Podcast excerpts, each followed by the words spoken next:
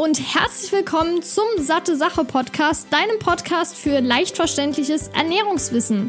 Mein Name ist Laura Merten, ich bin 24 und studierte Ökotrophologin. Ich begrüße dich zurück zu einer neuen Episode des Satte Sache Podcasts und freue mich mega, dass du wieder eingeschaltet hast. Ich habe mir jetzt ein Thema ausgesucht, das sehr, sehr aktuell ist. Und natürlich gibt es schon bestimmt einige Episoden von anderen Podcastern darüber, Blog-Einträge. Ich habe hier selbst auf dem Blog sattesache.de einen Artikel, beziehungsweise der Jan, mein Freund, hat den geschrieben, auch sehr ausführlich. Es geht um ein wunderbares Vitamin beziehungsweise eher Hormon, wie wir gleich nochmal besprechen, und zwar Vitamin D. Ich möchte dir in der Episode kurz mal erklären, wie das überhaupt gebildet wird, was denn die Aufgaben sind, wie viel Vitamin D wir hier in Deutschland zu uns nehmen sollten, ob es bestimmte Risikogruppen vielleicht gibt und wie man Vitamin D überhaupt aufnehmen kann. Das heißt, was sind die Quellen dafür?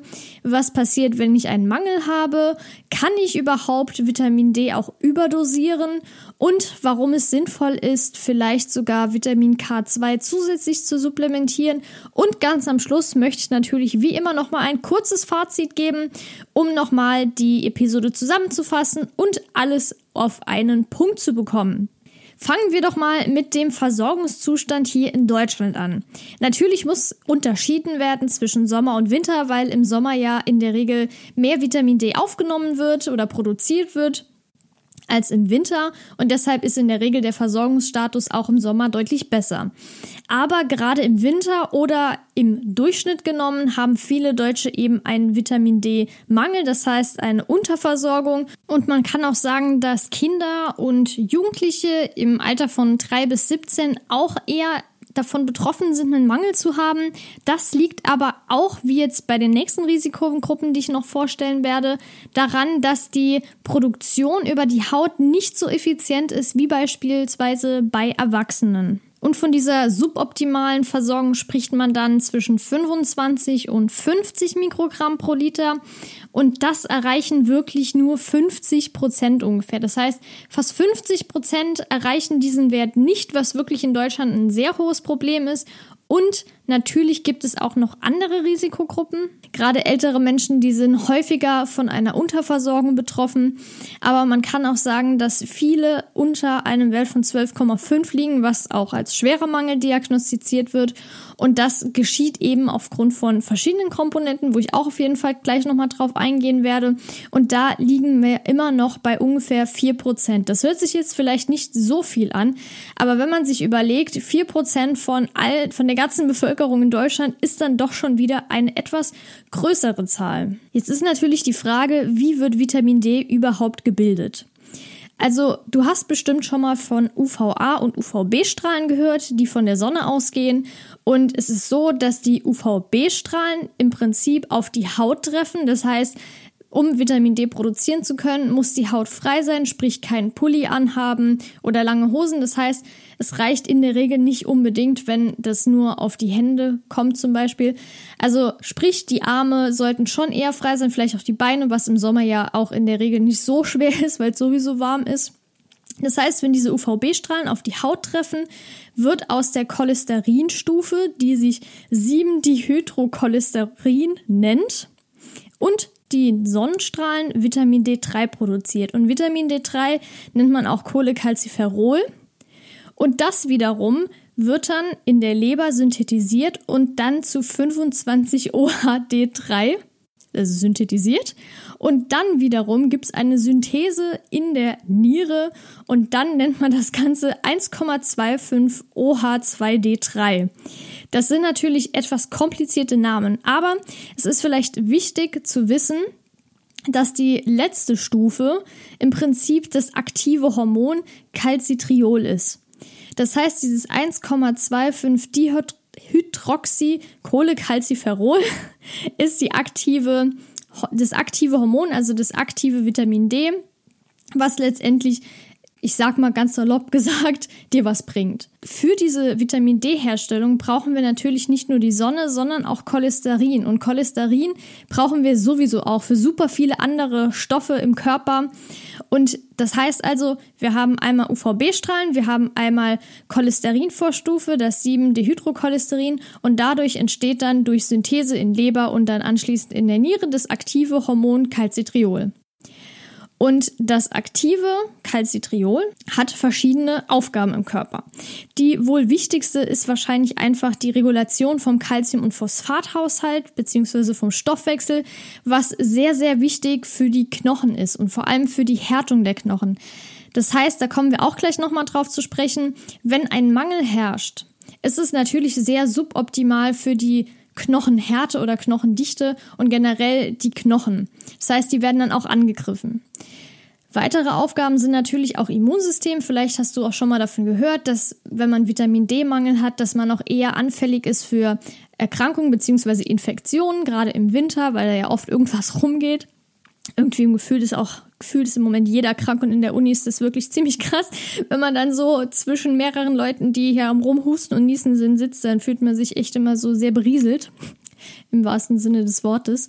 Aber ja, also Vitamin D-Unterversorgung kann natürlich auch ein Grund sein, um eben da das Immunsystem dann etwas geschwächt ist. Weiterhin ist Vitamin D aber auch für die kardiovaskuläre Gesundheit, das heißt fürs Herz-Kreislauf-System enorm wichtig und hat auch einen Einfluss auf die Muskelkraft. Das heißt nicht nur die Knochen, sondern auch die Muskulatur. Und es wird auch mittlerweile beziehungsweise aktuell ziemlich viel in dem Gebiet der Krebsprävention geforscht. Das heißt, es würde, beziehungsweise es wurde in den letzten Veröffentlichungen auch schon oft gesagt, dass Vitamin D protektiv, also schützend vor Krebserkrankungen sein sollen. Ja, wie sind überhaupt die Referenzwerte? Das heißt, was wird denn empfohlen, wie viel Vitamin D man am Tag zu sich nehmen soll?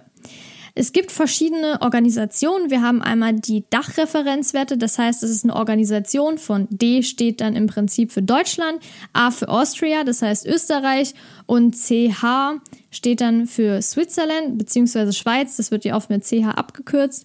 Und die sagen zum Beispiel, erstens mal, dass ungefähr die Hälfte nicht diese tägliche Vitamin D-Empfehlung erreichen. Und diese Empfehlung bezieht sich dann auf die Zufuhrempfehlung von der DGE, von der Deutschen Gesellschaft für Ernährung, die nämlich sagen, dass man am Tag ungefähr 20 Mikrogramm aufnehmen soll, Vitamin D, oder auch 800 internationale Einheiten. Ja, jetzt ist natürlich in Deutschland die Vitamin D-Aufnahme in den Monaten Oktober bis März sehr kritisch, beziehungsweise über die Haut auch in Deutschland. Das heißt, wenn du jetzt in Urlaub fährst, in irgendein sonniges Land, ist das natürlich nochmal was anderes. Aber gerade in Deutschland ist es so, dass wir in einem Breitengrad sind, wo die Sonneneinstrahlung von Winkel her nicht optimal ist, sodass man im Winter über die Haut kein Vitamin D produzieren kann. Und das heißt natürlich, dadurch, dass der Speicher von Vitamin D im Körper nicht so lange hält im Vergleich zum Beispiel zu Vitamin B12, der wirklich so zwei, drei Jahre sogar halten kann. Und das ist halt wirklich ein Unterschied.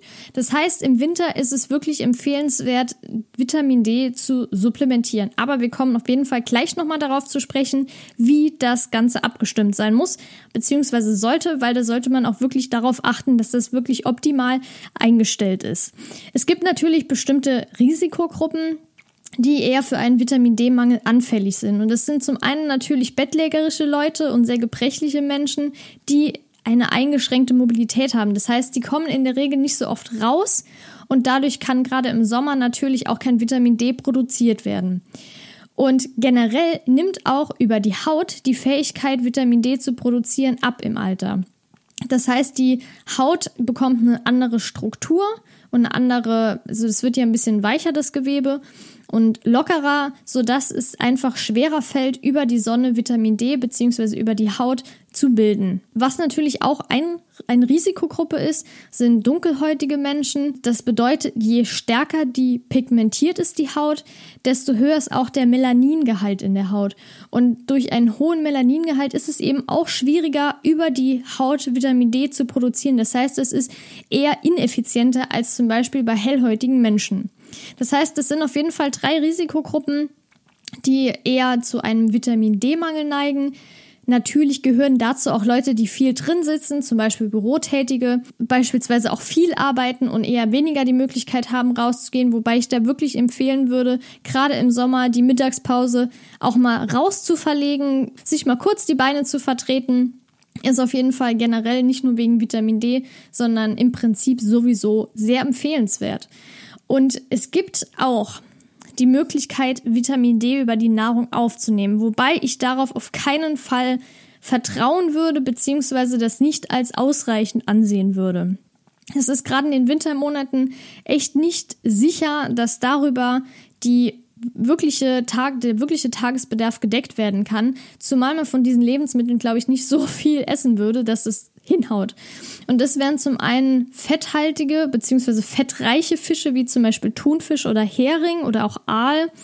Man kann es auch in geringeren Mengen durch Krustentiere, Eier, Pilze oder Margarine oder auch fettigen Käse aufnehmen. Aber wie gesagt, da muss man wirklich schon etwas größere Mengen essen, um diesen Gehalt wirklich decken zu können, beziehungsweise die Zufuhrempfehlung erreichen zu können. Und es gibt verschiedene Vitamin D-Arten. Es ist einmal das Vitamin D2 und es kommt häufig in pflanzlichen Lebensmitteln vor und das nennt man auch Ergocalciferol. Und dann haben wir noch das Vitamin D3, was eher in tierischen Lebensmitteln vorkommt. Das ist das Cholecalciferol, was ich ja eben schon angesprochen habe. Ich hatte ja auch schon gesagt, dass Vitamin D eigentlich so kein richtiges Vitamin ist. Also ich würde es jetzt nicht so, das ist Vitamin D, wie jetzt zum Beispiel, das ist Vitamin A, weil es eben auch eher ein Hormon ist. Ja, das ist so ein bisschen tricky, aber ich würde es eher als Hormon bezeichnen. In den Büchern wird es auch häufiger als Hormon bezeichnet, wobei es natürlich trotzdem unter den Vitaminen zählt, den fettlöslichen Vitaminen, die man auch überdosieren kann. Zu der Überdosierung werde ich gleich kommen. Vorher möchte ich noch mal kurz ansprechen, was es denn für Auswirkungen hat, wenn man einen Vitamin D-Mangel hat. Und es gibt einmal zu unterscheiden, im Kindes- und Säuglingsalter einen Mangel zu haben oder auch im Erwachsenenalter. Hat ähnliche Auswirkungen, aber zum Beispiel gerade, wie ich ja eben schon gesagt habe, ist Vitamin D eben auf jeden Fall beim Knochenstoffwechsel beteiligt und wenn man im Kindes- und Säuglingsalter schon einen Mangel hat, kann es natürlich auch sein, dass die Knochen nicht ausreichend mineralisiert und aufgebaut werden, sodass diese zu weich eben sind. Das heißt, die Entwicklung ist nicht optimal. Der Knochen ist nicht richtig ausgehärtet, mineralisiert und das ist eben auch sehr, sehr schlecht und das nennt man auch Rachitis, diese Erkrankung. Und im Erwachsenenalter kann es auch dann zu, bei einem Mangel zur Demineralisierung geben. Das heißt, Mineralstoffe werden dem Knochen entzogen und dadurch wird er natürlich auch zu weich. Das heißt, die Härte nimmt ab und das nennt man dann Osteomalzie.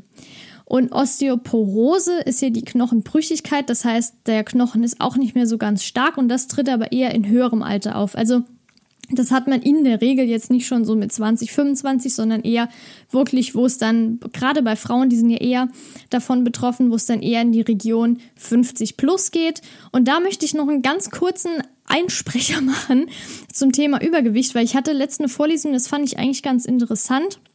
Ich will jetzt kein Übergewicht propagieren, aber es ist zum Beispiel so, dass wenn man leichtes Übergewicht als Frau hat, dass das eben auch protektiv wirken kann gegen Osteoporose, weil der Knochen eben mehr beansprucht wird durch das hohe Gewicht. Das fand ich ganz interessant, möchte ich mal kurz hier so anmerken, weil es gerade zur Osteoporose passt. Jetzt ist natürlich auch die Frage, wie diagnostiziert man einen Mangel überhaupt? Generell ist es wichtig, dass dieser 25 OHD-Wert gemessen wird, das heißt nicht einfach Vitamin D, wobei wenn da Vitamin D steht, wird auch häufig dieser Wert gemessen. Aber da würde ich auf jeden Fall, bevor du den Wert bestimmen lässt, nochmal nachfragen, ob es auch wirklich dieser Wert ist weil der beinhaltet eben sowohl das Exogen, also außerhalb, und das endogene Vitamin D. Und daher ist es auch wirklich ein super Indikator, um eben diesen Gehalt im Körper von Vitamin D zu bestimmen. Es gibt eine sogenannte Mindestkonzentration, die eben erreicht werden sollte, um einen Mangel auszuschließen. Und da gibt es auch verschiedene Werte beziehungsweise verschiedene Einheiten. Wir haben einmal Mikrogramm pro Milliliter. Da sollte der Wert auf jeden Fall über 25 liegen. Optimal für einen, also sagen wir mal, gute Normalwerte wären so zwischen 35 und 90. In dem Bereich ist es wirklich gut, wenn die Werte da liegen. Und dann gibt es auch einmal noch Mikromol pro Liter. Das sind etwas höhere Werte. Da sollte eine gute Versorgung ungefähr zwischen 80 und 225 liegen. Da musst du natürlich dann ein bisschen drauf achten, aber ich denke, wenn das bestimmt wird, dann kannst du da in dem Labor oder deinen Arzt nochmal genau nachfragen. Und meistens ist es ja so, dass da auch dann an der Seite steht, Mangel oder es ist dann Fett hervorgehoben, die Zahl, also zumindest war es bei mir bisher immer auf den Laborwerten so, dass das dann hervorgehoben wurde, die Zahl, und da steht ja auch die Einheit noch nebendran oder oben drüber. Von einem schweren Mangel spricht man dann noch eher bei Werten unter 20 beziehungsweise unter 50 und da sollte man dann wirklich dran denken, einfach mal das Ganze zu supplementieren. Und es gibt auch Menschen, die haben tatsächlich einen Wert von 5 zum Beispiel. Also gerade Menschen, wie ich eben schon gesagt habe, diese Risikogruppen eben, und da ist es wirklich enorm wichtig, diesen Wert wieder normal zu bekommen, das heißt auszugleichen und wieder in Balance zu bringen, den Vitamin D-Haushalt. Und das kann eigentlich nur gerade in den Wintermonaten durch Supplementierung passieren. Und natürlich ist da auch die Frage, Vielleicht hast du das ja schon mal gehört. Es gibt fettlösliche und wasserlösliche Vitamine und bei den fettlöslichen, worunter auch Vitamin D zählt, kann es auch zu Überdosierung kommen. Bei wasserlöslichen ist es zum Beispiel so, dass der Körper merkt, ach ja, ich kriege jetzt zum Beispiel hier Vitamin B12 super viel, ich kann gerade gar nichts damit anfangen, ich brauche gar nicht so viel, weil meine Speicher hier sowieso schon relativ voll sind und es kann auch nicht alles direkt aufgenommen werden, dann scheidet der den Rest einfach über den Urin aus. Bei fettlöslichen Vitaminen geht das leider nicht ganz so leicht und deshalb kann es da auch wirklich zu Folgen von einer Überdosierung oder Toxizität kommen. Und es kann auch bei Vitamin D passieren. Ich möchte aber vorher, weil wir gerade schon über den Mangel geredet haben, auf jeden Fall noch anmerken, dass es ganz, ganz wichtig ist zu unterscheiden. Wenn jetzt jemand einen diagnostizierten Mangel hat, einen sehr starken Mangel, zum Beispiel von einem Wert von 5, ist es wirklich essentiell, diesen Wert, wie ich ja schon gesagt habe, auszugleichen. Und da kann es unter Umständen sein, dass man zum Beispiel über ein, zwei Wochen 100.000 internationale Einheiten supplementieren muss, damit der Wert nochmal auf einem normalen Level ist. Und danach reicht es in der Regel auch aus, wenn diese normale Tagesdosis supplementiert wird, zwischen 800 und 1000 internationale Einheiten am Tag aber vorher kann es eben wirklich sein, dass so eine hohe Menge an internationalen Einheiten bzw. Vitamin D supplementiert werden muss, um das auszugleichen. Ich möchte aber auf jeden Fall gleich nochmal darauf eingehen, weil es eben auch wichtig ist, da noch ein paar Sachen zu beachten. Aber kommen wir jetzt mal zur Überdosierung. Im Prinzip kann man durch körpereigene Produktion, das heißt durch Sonneneinstrahlung, keine Überdosierung bekommen und auch nicht, wenn du jetzt Pilze isst. Da gibt's wirklich andere Dinge, die man dann beachten sollte. Gerade wenn man viel an der Sonne ist, muss man natürlich auch das Hautkrebsrisiko berücksichtigen. Wenn man sehr lange und exzessive Sonnenbäder macht, da kann es jetzt nicht zu einer Vitamin D-Überdosierung kommen, sondern eher, dass das Hautkrebsrisiko steigt. Und das ist natürlich auch nicht so optimal. Und man sagt, dass eigentlich reicht es am Tag, wenn man zwischen 10 und 20 Minuten mit natürlich ausreichend freier Haut, wie ich eben schon gesagt habe, zum Beispiel kurzärmeligen Oberteil an die Sonne geht. Und das, wie gesagt, reicht dann wirklich auch aus, um den Vitamin D, um die Vitamin D-Produktion anzuregen, um auch auf den Wert letztendlich zu kommen. Eine Überdosierung passiert eigentlich nur, oder ich will nicht nur sagen, eigentlich ist es wirklich schwierig, immer nur nie zu sagen, aber im Prinzip wird eine Überdosierung meist nur über orale Zufuhr erreicht, das heißt über Supplemente. Und man sollte bedenken, dass wenn man einen normalen Wert hat, das heißt beispielsweise misst du deinen Wert im November oder im Oktober, das heißt nach dem Sommer, und der liegt bei 50. Das ist in einem etwas niedrigeren Bereich von dem Normalwert, aber auf jeden Fall noch im Normalbereich. Das heißt, es macht null Sinn, jetzt anzufangen, hier 50.000 internationale Einheiten am Tag zu dir zu nehmen, weil das kann nämlich dann auch wirklich die Serumkonzentration, die eben dann im Blut gemessen wird, extrem in die Höhe schnellen lassen wenn du das jetzt beispielsweise über einen Monat hältst, ähm, nimmst, dann kann es sein, dass dein Wert auf 150 Mikrogramm zum Beispiel steigt im Serum. Und das ist natürlich viel, viel, viel zu hoch. Und das kann wiederum dann zu schwerwiegenden Folgen kommen. Die höchste bzw. die meisten Probleme, die dann auftreten, sind eine sogenannte Hyperkalzämie. Das heißt, dass zu viel Kalzium auch im Blut ist. Und das bedeutet wiederum, dass sehr viel Kalzium aus den Knochen abgebaut wird. Das heißt, deine Knochen sollten ja eigentlich mit Vitamin D oder durch Vitamin D geschützt werden. Aber wenn du zu viel Vitamin D im Körper hast, dann passiert im Prinzip genau das Gegenteil. Das heißt, die Knochen werden, denen wird wieder Kalzium entzogen und dadurch steigt natürlich auch das Osteoporose-Risiko oder generell das Risiko, irgendwelche Knochenschäden zu erleiden. Andere Dinge, weil ich ja eben auch schon gesagt habe, also man kann eigentlich sagen, dass im Prinzip alles, was, wofür Vitamin D da ist, umgekehrt wieder quasi negative Auswirkungen hat. Und dazu gehört zum Beispiel auch sowas wie Muskelschwäche oder was jetzt Herz-Kreislauf-System betrifft, Hypertonie, das heißt Bluthochdruck. Wir haben aber auch oft dann Magen-Darm-Probleme, die entstehen. Das ist eher so ein bisschen harmloser, sage ich mal. Und das ist ja generell Magen-Darm-Probleme weit gefächert. Da kann man jetzt nicht direkt sagen, oh, das kommt jetzt vielleicht von Vitamin D. Aber es könnte ein erstes Anzeichen sein, gerade wenn diese Probleme länger andauern. Da sollte man sowieso immer noch mal gucken, hm, könnte da vielleicht irgendwas falsch laufen im Moment? Woran könnte es liegen? Wenn natürlich dieser Spiegel sehr hoch ist. Und ich hatte eben schon gesagt, dass die letzte Synthese über die Nieren eben noch erfolgt, kann es auch zu Nierensteinen kommen. Und wenn der Wert ganz extrem ist, dann kann es sogar in allerschlimmsten Fall auch zum Nierenversagen kommen. Und das wollen wir beim besten Willen nicht. Und das ist wirklich, damit ist nicht zu spaßen auf Dauer. Und sage ich auch gleich nochmal, es ist wirklich so wichtig, dass vorher dieser Vitamin D-Spiegel bzw. 25 OHD3-Spiegel gemessen wird, um zu wissen, wie ist mein aktueller Versorgungszustand und dementsprechend dann supplementieren. Es gibt mehrere Studien und das war wirklich erschreckend. Ich habe mir die jetzt nochmal genauer angeguckt, wo eben festgestellt wurde, dass Menschen bei einem Arzt waren oder generell bei irgendjemandem, die dann verschrieben haben, sie sollen so und so für internationale Einheiten nehmen. Und äh, das ist so dermaßen erschreckend. Ich bin wirklich schockiert gewesen eben, dass manche Ärzte oder andere Menschen die das eigentlich wissen sollten, manchen Patienten zwei Millionen, also diese Zahl musst du dir erstmal auf der Zunge zergehen lassen, zwei Millionen internationale Einheiten am Tag verschrieben haben. Und da waren manche Serumwerte bei 300 oder so, also viel, viel, viel zu hoch.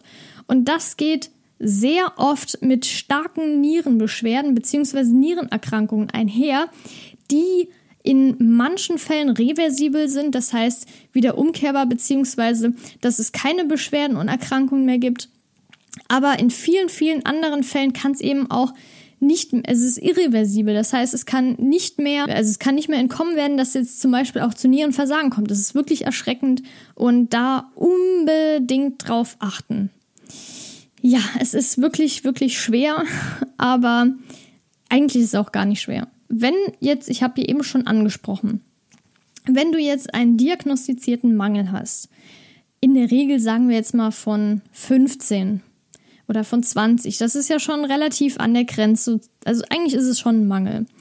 Und dann sagt der Arzt zum Beispiel zu dir, wenn er Ahnung hat, was ich sehr hoffe, okay, Sie nehmen jetzt über zwei Wochen beispielsweise 50.000 internationale Einheiten am Tag.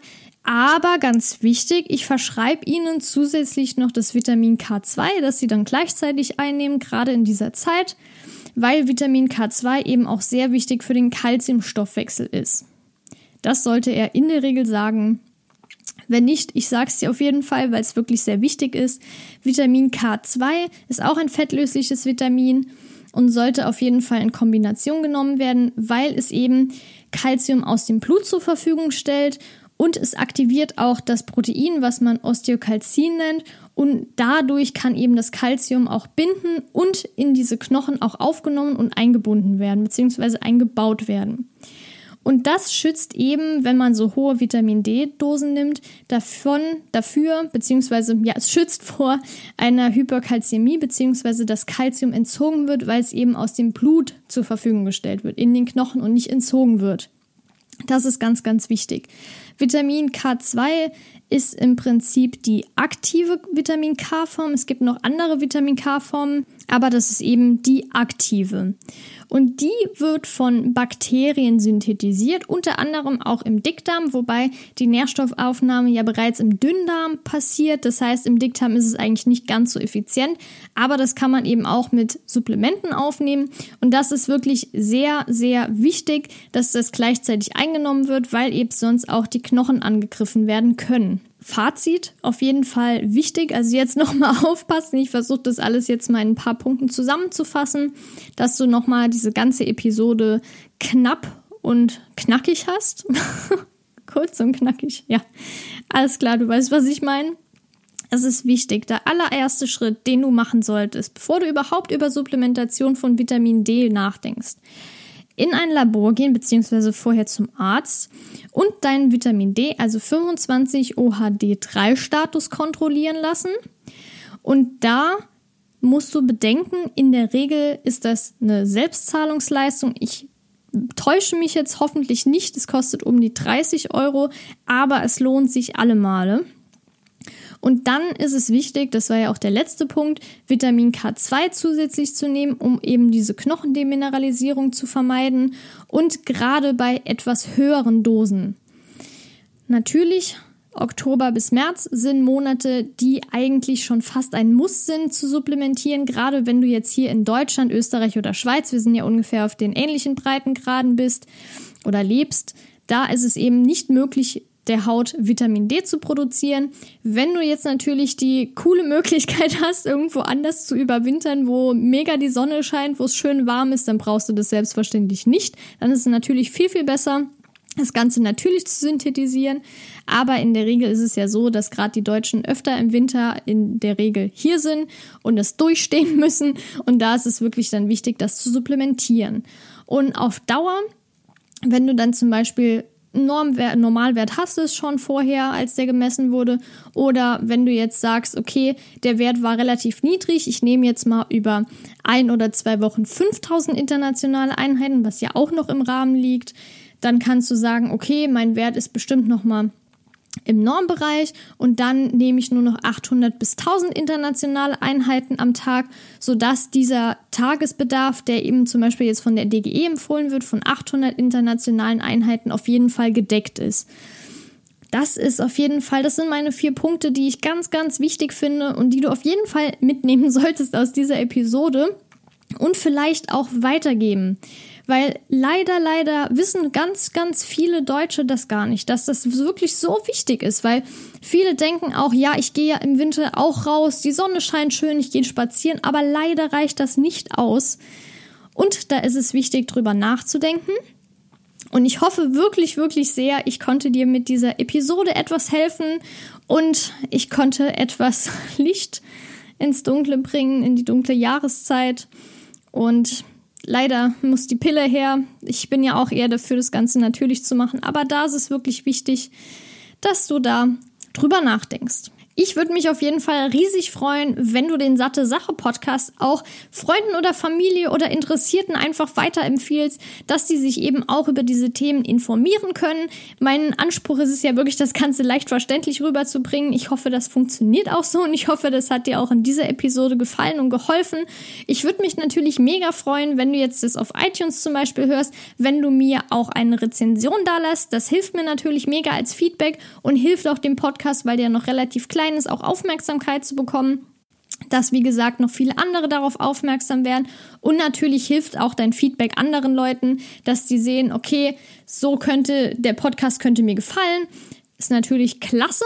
Ich würde mich selbstverständlich auch freuen, wenn du mir als Feedback, wenn du das jetzt nicht bei iTunes oder bei YouTube hörst, da kann man ja auch Kommentare schreiben, eine Mail zu schreiben oder bei Instagram der Kanal heißt da sattesache.de und die Mail ist hallo@sattesache.de, ganz einfach zu merken und da kannst du selbstverständlich auch dein Feedback schreiben. Du kannst auch noch Fragen schicken, wenn dir das Thema jetzt nicht ausreichend besprochen wurde oder wenn du generell noch zur Supplementation Fragen hast, wobei ich da auf jeden Fall noch den Disclaimer rausgeben will. Ich bin keine Ärztin, ich habe zwar Ökotropologie studiert, aber ich bin nicht dazu befugt, irgendwelche medizinischen Empfehlungen auszusprechen. Das heißt, diese ganzen Supplementationen, eben die Zahlen, die ich genannt habe, das sind nur ungefähre Richtwerte, die natürlich auch durch Studien belegt wurden. Aber wenn du jetzt noch genauere Fragen hast, wie du Vitamin D genau in welcher Dosis einnehmen sollst, musst du natürlich wirklich mit deinem Arzt besprechen. Aber du kannst ihn ja auf jeden Fall nochmal darauf hinweisen, dass er genau diesen Wert bestimmen lassen soll, um eben das Ganze optimal zu checken. Wenn du jetzt die nächste Episode nicht verpassen willst, die nächste Woche kommt, dann kannst du den Kanal auch sehr, sehr gerne kostenlos abonnieren. Dann bekommst du nämlich direkt eine Nachricht, sobald die nächste Episode hochgeladen wurde. Und ich würde mich natürlich riesig freuen, wenn ich dich in der nächsten Episode wieder begrüßen darf. Und dann würde ich sagen, ich wünsche dir noch einen wunderbaren Tag. Ich wünsche dir wie immer ganz viel Gesundheit und Spaß. Und jetzt bald schon, beziehungsweise es ist ja schon eine Weihnachtszeit. Ich wünsche dir noch eine schöne Weihnachtszeit mit hoffentlich nicht zu viel Stress. Und bis zum nächsten Mal dann, deine Laura.